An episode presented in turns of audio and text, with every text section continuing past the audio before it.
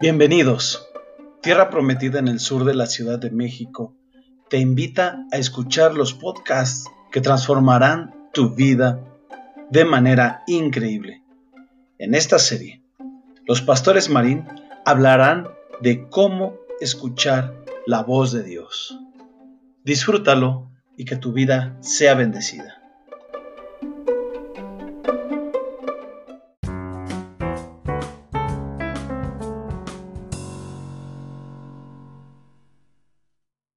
Escuchar la voz de Dios, pero ¿cómo habla Dios a tu vida? ¿Cómo te habla Dios? Eso es algo muy importante. En aquella historia que les conté de un niño que estaba durmiendo en la litera, abajo su padre, arriba él estaba durmiendo, y el niño empezó a decir, a, Y, I, P, Q, R, O, S, T, O, B, A. Y así estaba el niño. Entonces su papá se levanta de la cama y le dice, hijo, ¿qué tienes? Lo toca para saber si tenía fiebre. ¿Y, qué tienes, hijo? Y le dice, nada, papá, estoy orando a Dios. Y dice, pero es que así no se ora. No te va a entender Dios. Y el niño le dice, sí, papá, Dios va a acomodar mis letras y las va a hacer palabras. Él entiende, eh, Dios entendía perfectamente el corazón del niño y entiende perfectamente tu corazón y de lo que tú y yo tenemos necesidad. El día de hoy yo quiero hablarles acerca de cómo habla Dios a tu vida. Estamos en la parte 2 de 4 y hoy quiero hablarte al respecto. En Job capítulo 33, verso 14, la palabra de Dios dice así, todos ustedes tienen su bosquejo y pueden seguirme ahí con esto. La palabra de Dios dice así, sin embargo, en solamente una manera habla Dios, pero el hombre no entiende. Amén. Amén. No. ¿No amén? A ver, vamos a leer Job 33, 14. Sin embargo,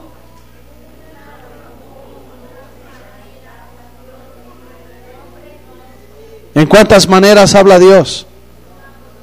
En una o dos, o tres o cuatro. Lo que la palabra de Dios nos está diciendo es que Dios se comunica con el hombre. Mucha gente hoy en día piensa que la palabra de Dios es desde antes de la fundación del mundo y me refiero a esta palabra de Dios. ¿Sí? Y la gente dice, ah, pues Dios se comunica. Y cuando tú dices, ¿cómo se comunica Dios a tu vida? Eh, solemos decir, o la gente suele decir que es a través de esto, y es verdad. Pero en la antigüedad no era así. En la antigüedad no era así. En la antigüedad Dios se comunicaba con el hombre y Dios hablaba al hombre a través de qué cosas. Ya se los he enseñado. ¿Cómo le hablaba a Moisés, por ejemplo? Abraham. ¿Cómo? ¿No se acuerdan? Por medio de un espectáculo ahí, de algo sobrenatural, ¿verdad? De nubes, de truenos. Pero también cuando ustedes leen los salmos, cuando ustedes están leyendo los salmos, ustedes pueden ver que Dios está hablando, comunicándose, por ejemplo, con David por medio de las estrellas, del sol, de la creación. Entonces, la vida, la vida, lo que hay en este planeta, es lo que Dios ha usado o usó en el principio y sigue usando para comunicarse con el hombre. De tal manera que los hombres podrían decir, oh, veo tu magnificencia, el sol, la luna, las estrellas, tu poder es inescrutable. ¿Quién es el hombre para que pienses en él? Y así se comunicaba Dios. No iba la gente con su Biblia, ni tenían su Biblia en la mano. No estaba escrita, ni siquiera se había conformado las escrituras hablando del Antiguo Testamento. ¿Sí? El Antiguo Testamento se conformó muchísimos siglos después. Muchísimos. En la antigüedad y por ejemplo en el Nuevo Testamento vemos a Pablo pidiendo que le llevaran los rollos y su capote, ¿recuerdan? que le decía, tráeme eso. Era increíble, solo unas cuantas letras y eran, eran rollos larguísimos, hasta de 6 metros de largo por 40 de ancho. Así es que imagínense, ellos, ustedes y yo tenemos una gran bendición al tener este libro. Así es que entonces, a través del tiempo, Dios ha hablado por medio de la naturaleza. Dios ha hablado por medio de la naturaleza. Pero bueno, vamos a ver cómo se comunica Dios con nosotros. Y la primera cosa, ya vimos que es la naturaleza, porque la vida es la primera forma en la que se comunica Dios. Y eso ya lo hemos hablado, por eso no lo tenemos anotado hoy aquí. Yo quiero anexar las siguientes cuatro cosas. Primero, Dios sí te habla por medio de la Biblia. Dios te habla por medio de la vida. El libro de la vida fue antes que el libro de la Biblia. Me explico. El libro de la vida fue antes que el libro de la Biblia. La Biblia no hizo la naturaleza. La, vida habló al hombre y el hombre inspirado por Dios hace la Biblia, escribe la Biblia. Entonces Dios habla por medio de las escrituras.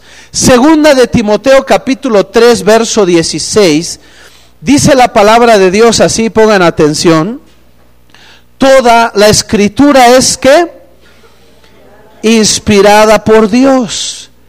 Y la palabra de Dios tiene una utilidad. ¿Cuál es esa utilidad, Juan Manuel? ¿Cuál es esa utilidad según segunda de Timoteo 3:16?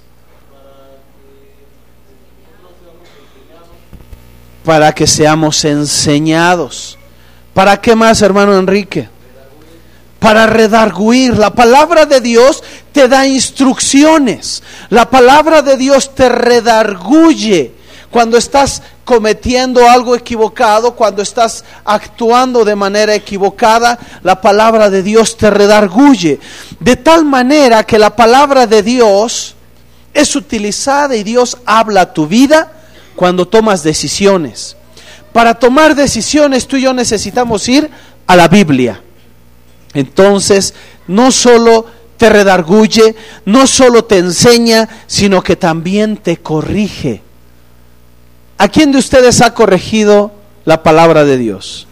Amén.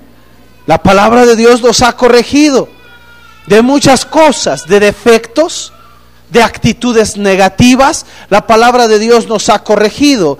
Y la palabra de Dios dice que también para instruirnos en justicia. El hombre, el ser humano, regularmente tenemos la tendencia de actuar injustamente. Y la palabra de Dios te va hablar para que actúes en justicia. Necesitamos ser personas justas con la familia, con los hermanos en la iglesia, donde tú y yo trabajamos. Yo quiero ponerte esto así. ¿Qué estás experimentando hoy en día? ¿En qué estás metido? individualmente, como individuo, estás enfrentando una decisión. ¿Qué estás enfrentando? ¿Estás enfrentando un pecado? ¿Estás enfrentando una actitud negativa? ¿Qué enfrentas? ¿Contra qué estás peleando o luchando? Lo que tienes que hacer, porque la forma en que Dios te habla es por medio de la Biblia, es leer la palabra de Dios es buscar lo que Él quiere para tu vida. Así es que cualquier circunstancia que tú estés experimentando en este momento, acércate a la palabra de Dios. Busca en ella y Dios hablará tu vida. Entonces, la segunda cosa que Dios utiliza para hablar a nuestra vida son los maestros, la gente que te enseña, las personas.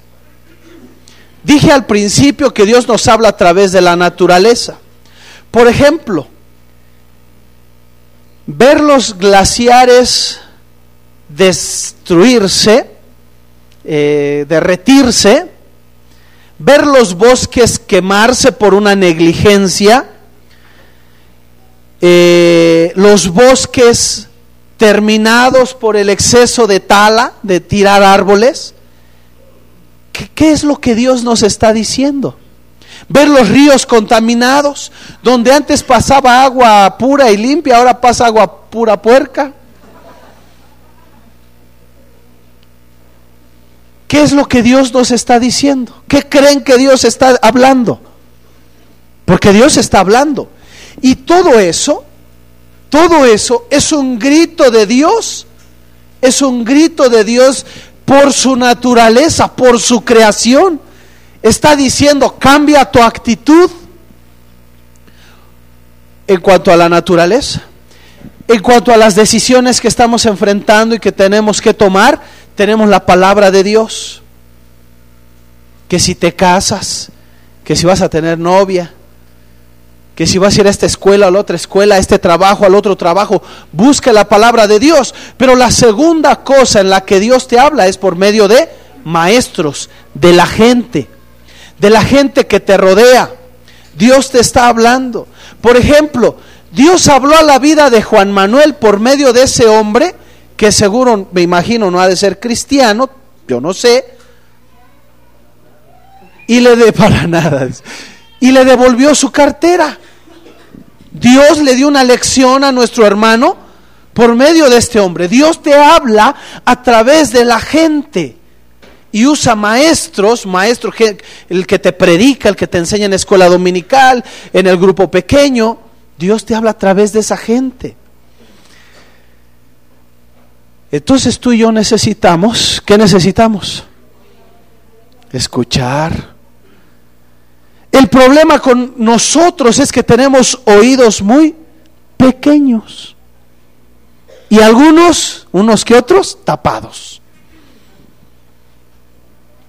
Cuando nos movemos de iglesia, déjenme les cuento esta historia. Hubo un hermano que venía aquí a la iglesia y me invitó a comer unas hamburguesas bien ricas. De hecho, ya les conté esta historia, a ver quién se acuerda de ella. Nunca me había invitado a comer a su casa, nunca. Pero ese día me invitó a hamburguesas. Y yo dije, órale, ¿no? Hermano, y ya que comimos, me dice, tenemos una noticia que darte. Dije, órale, está embarazada o algo así la hermana, ¿no? Y me dice, nos vamos de la iglesia. ¡Ah! Y me dieron sus razones. Todas las razones que me daban eran humanas y de ellos, lo que ellos percibían. Y yo lo que les dije es lo que hoy les estoy enseñando. ¿Qué dice la palabra de Dios? ¿Qué dice la gente? ¿Qué dice la iglesia? Y entonces vas y tomas una decisión. Y le dije, acércate a cinco hermanos al azar en la congregación y diles tu decisión y pregunta cómo se sienten.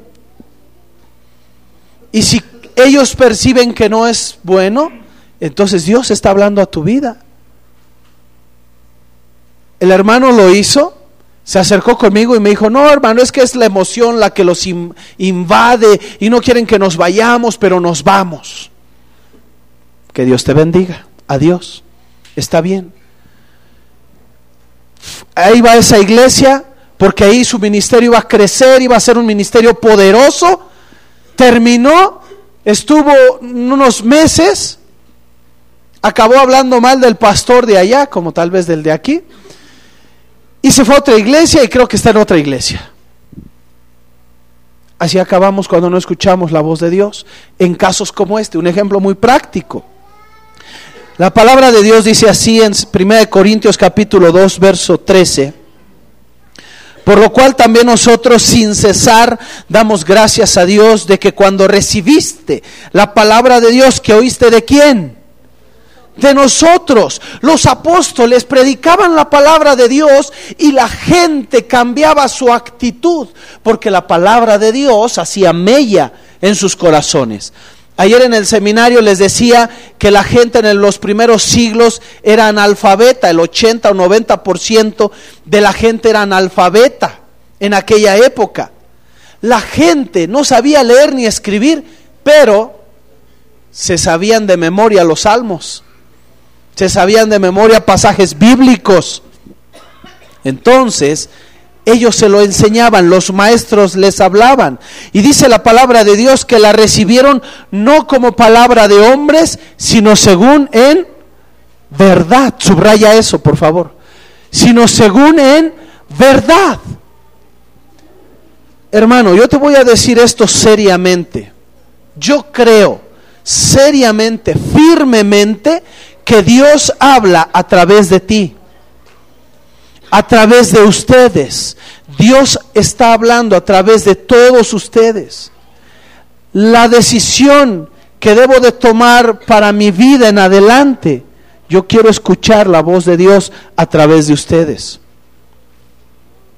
Yo puedo querer hacer muchas cosas, moverme y hacer lo que yo quiera, pero yo estoy convencido de que Dios habla a través de ustedes. Y nos vamos a poner en oración y nos vamos a poner en ayuno y vamos a escuchar la voz de Dios. Y si yo quiero tomar una decisión, la vamos a consultar y entonces tomamos decisiones. En el verano pasado me pusieron una charolota de plata con varios manjares. ¿Y saben qué? Yo dije, es una buena oportunidad. Yo dije, es, es bueno. Lo necesito para crecer, lo necesito para aprender más, lo necesito para muchas cosas. Pero yo les dije a estos hombres, tenía que responder en un mes, estuve en oración, tres personas estuvieron orando por mí, cuando acercamos, platicamos, yo al pasar los días yo ya no sentía que era de Dios eso. Cuando me acerqué con estas personas y le dije, ¿sabes qué? Así, me dice, yo no siento que sea de Dios. Y entonces dije, no. Y ya paramos ahí tenemos que aprender a escuchar la voz de Dios. La cosa es si tú estás dispuesto a escuchar la voz de Dios cuando habla a través de la gente, a través de los hermanos, cuando te enseña incluso por medio de los inconversos. Vamos a ver la tercera cosa que usa Dios para hablar contigo. Y la tercera cosa son las señales. Ahora, con esto debes de tener mucha precaución, mucho cuidado. Dios te habla a través de sueños, pero no todo lo que sueñas es de Dios. Tienes impresiones, tienes sentimientos, pero no todas tus impresiones y sentimientos son de Dios. Dice la palabra de Dios así, mas el consolador, el Espíritu Santo a quien el Padre enviará en mi nombre, ¿el que va a hacer? Enseñar todas las cosas y os recordará todo lo que les he dicho. Y Job 33, 14 dice, sin embargo, en una o dos maneras habla Dios, pero el hombre no entiende. Hay ocasiones que Dios te habla por medio de impresiones, de, visiones, de imágenes, y no lo entendemos. Les cuento esta historia. Una ocasión vivíamos en esa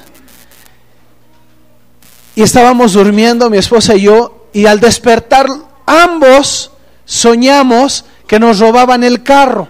El carro estaba afuera estacionado, se quedaba allá afuera. Los dos soñamos la misma noche que se robaban el carro. Cuando despertamos lo platicamos y entonces me entró la inquietud y salgo y ¿qué creen? No, gracias a Dios, se habían robado una llanta y la otra habían aflojado las tuercas para llevársela. Dios nos había hablado. Anteriormente esas cosas, Dios nos ha mostrado muchas otras y ya habíamos aprendido que cuando tenemos un sueño al respecto de algo, por si sí o por si no, mejor oramos. Y nos ponemos en oración. Y oramos y oramos y oramos esa noche habíamos orado individualmente, cada quien oró porque pensamos que era algo separado. Cuando salimos, una llanta no tenía el carro. Otra ocasión, yo tuve un sueño que oraba por liberación por una mujer. Y le dije a ella, vamos a orar. Pasaron tres meses para que eso sucediera. tres meses, pero no dejamos de orar y ayunar. Dios te pone imágenes, pone presentimientos, lo que diríamos nosotros. Hay señales que tú estás percibiendo, pero necesitas estar en comunicación con Dios para poder escuchar y saber lo que Dios está hablando. Y no todo lo que miras es de Dios. No todo lo que sueñas es de Dios. Hay que tener mucho cuidado. Por eso en tu manual puse ahí y subráyalo. Precaución. Siempre comprueba las señales. Siempre comprueba las señales. Me llegó un correo electrónico ayer, antier, me llegó un correo electrónico de un hermano que me había mandado una carta, pero yo no la leí. Me llegan muchas cosas y hay cosas que no leo. Entonces no leí esa carta y le puse ahí un saludo porque tenía mucho que no sabía de él. Y me responde, ¿leíste la carta? ¡Qué tremendo! Y me, y me comparte lo que venía en esa carta y dice, que un hermano se topó con un velador que este, lo invitó a pasar a la fábrica donde estaba y que entraron y que vieron un montón de guillotinas. Y que le preguntó, oye, ¿y eso para qué es? Y que le dijo el hombre, eso es para la persecución que viene con los cristianos. Y yo dije, qué óvole, o sea. O sea, francamente, yo dije, pues de qué fumaste, chavo, ¿no? ¿Qué te pusiste? La guillotina cuando se usaba, ahora van a usar otras ondas más efectivas. Pero ese, o sea, luego quedas impresionado, seguramente vio la película Una llama en el viento, o Lutero, o Juan Oso, o, qué sé yo, ¿no? o fue al museo de tortura, ¿no? No todo lo que percibes, miras es de Dios. Por eso tienes que tener cuidado. Dios te está hablando, lo pruebas con la palabra, pero también lo pruebas platicando con uno o dos hermanos y en oración lo confirmamos. Y que Dios nos diga, adelante, detente o mejor olvídalo. Una de todas. Adelante, detente, olvídalo. Entonces, amados hermanos, no todo lo que soñamos es de Dios. Cuatro, Dios habla por medio de qué? ¿Creen que Dios habla por medio del dolor? ¿De veras lo creen? Hemos sufrido y estoy pasando una enfermedad. Yo me aventé casi dos meses enfermo y no me curaba. Yo decía, bueno, Dios, ¿qué quieres? ¿Qué quieres? Cuando tienes un familiar en crisis, como usted que compartía, hermana, tenemos un familiar en crisis, Dios está hablando algo a su vida. Y no es bueno preocuparnos porque no podemos solucionar las cosas, pero la pregunta que debemos hacernos es, ¿qué es lo que estoy aprendiendo? Cuando estoy pasando por una situación difícil, por un dolor, por una enfermedad, por una pérdida, la pregunta que debo de hacerme es, Dios, ¿qué me estás diciendo? Dios, ¿qué estás hablando a mi vida? Cuando está tu presión arterial alta, debes de preguntarte, tomar, eh, pararte, detenerte, tomar tiempo y decir, Dios, ¿qué necesito? ¿Qué es lo que pasa? Les voy a decir esto. Me aventé casi dos meses enfermo. Tomé mis vacaciones las dos últimas semanas de diciembre. Solo venimos los domingos me curé a la, entrando el año, me curé. Dios me sanó. ¿Qué era lo que Dios me estaba hablando? Necesitaba detenerme, necesitaba pararme tantito, sentarme tantito, respirar profundo, meditar en mi familia, en mí, dejar de mirar tanto así y mirar más hacia adentro. Porque regularmente estamos mirando para todos lados, menos gracias, menos hacia adentro. ¿Se dan cuenta? ¿Qué era lo que Dios me decía? Tres tratamientos. Miren, todavía me duelen las pompis de, de las inyecciones que me pusieron. Medicina, tomada, inyecciones, todo. y nada me sanaba. ¿Qué era lo que Dios estaba hablando a mi vida? El Señor Jesús tomó tiempo para ir a descansar, ¿cierto?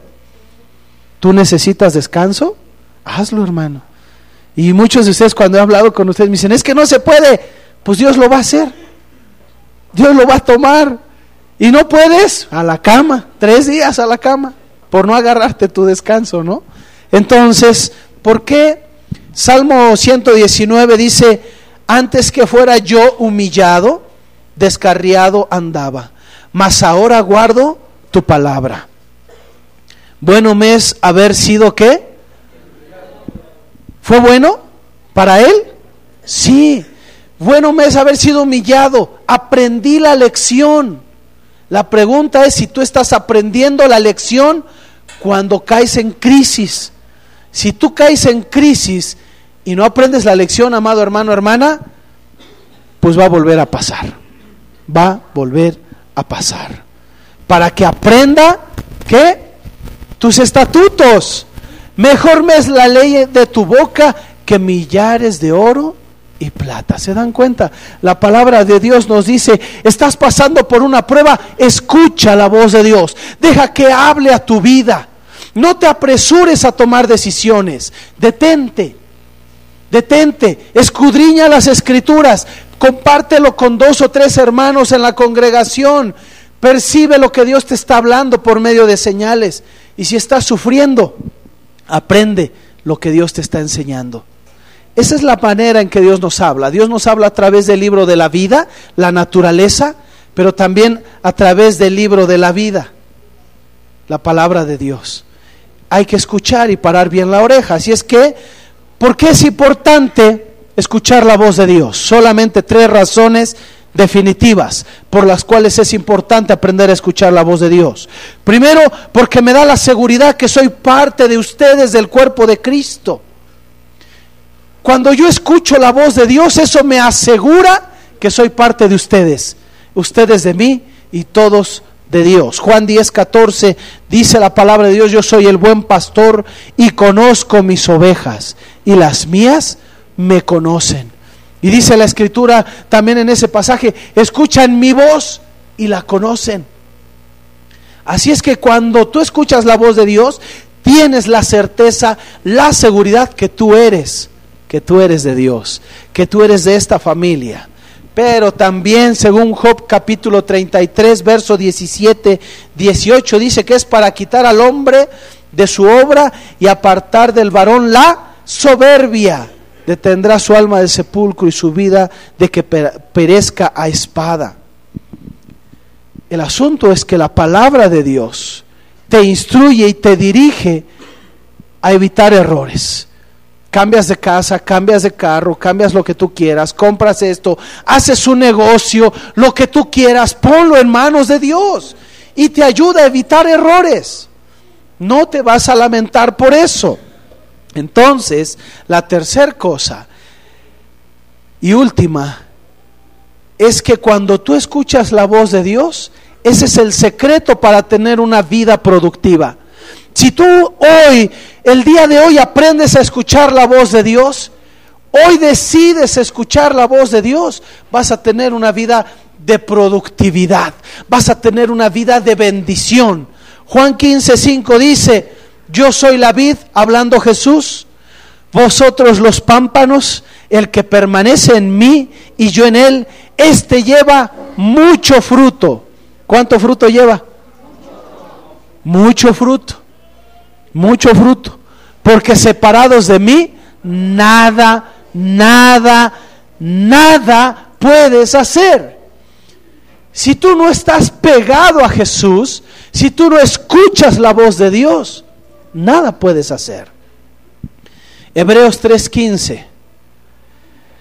Entre tanto que se dice, si oyereis hoy su voz, no endurezcáis vuestros corazones como en la provocación. No endurezcáis vuestros corazones. La verdad, y concluyo con esto, la verdad es que como decía mi esposa hace ocho días, muchos no queremos escuchar la voz de Dios. ¿Por qué? Porque a veces nos va a pedir cosas que no queremos hacer. Nos va a pedir cosas que no queremos hacer. Así es que mejor cuando Dios nos está hablando, nos hacemos los sordos. No queremos oír. Dios te va a pedir cosas que no vas a querer hacer. Pero ten en mente esto. Dios no te va a pedir que hagas algo que, que sobrepase tu capacidad. Tú no le pedirías a tu hijo que ponga las manos sobre la estufa. ¿O sí? ¿Verdad que no? Dios no va a hacer eso contigo. Dios sabe lo que es mejor para ti. Repite esto conmigo. Dios sabe lo que es mejor para mí. Dios sabe lo que es mejor para mí. Así es que cuando Él te pide que hagas algo, no es para destruirte, es para dar productividad, para dar bendición. Amén. Así es que escuchemos la voz de Dios y preparemos nuestro corazón para entrar en, en este acto simbólico que hacemos de la Santa Cena, que es un acto poderoso de relación. Yo quiero que en este momento tú prepares tu corazón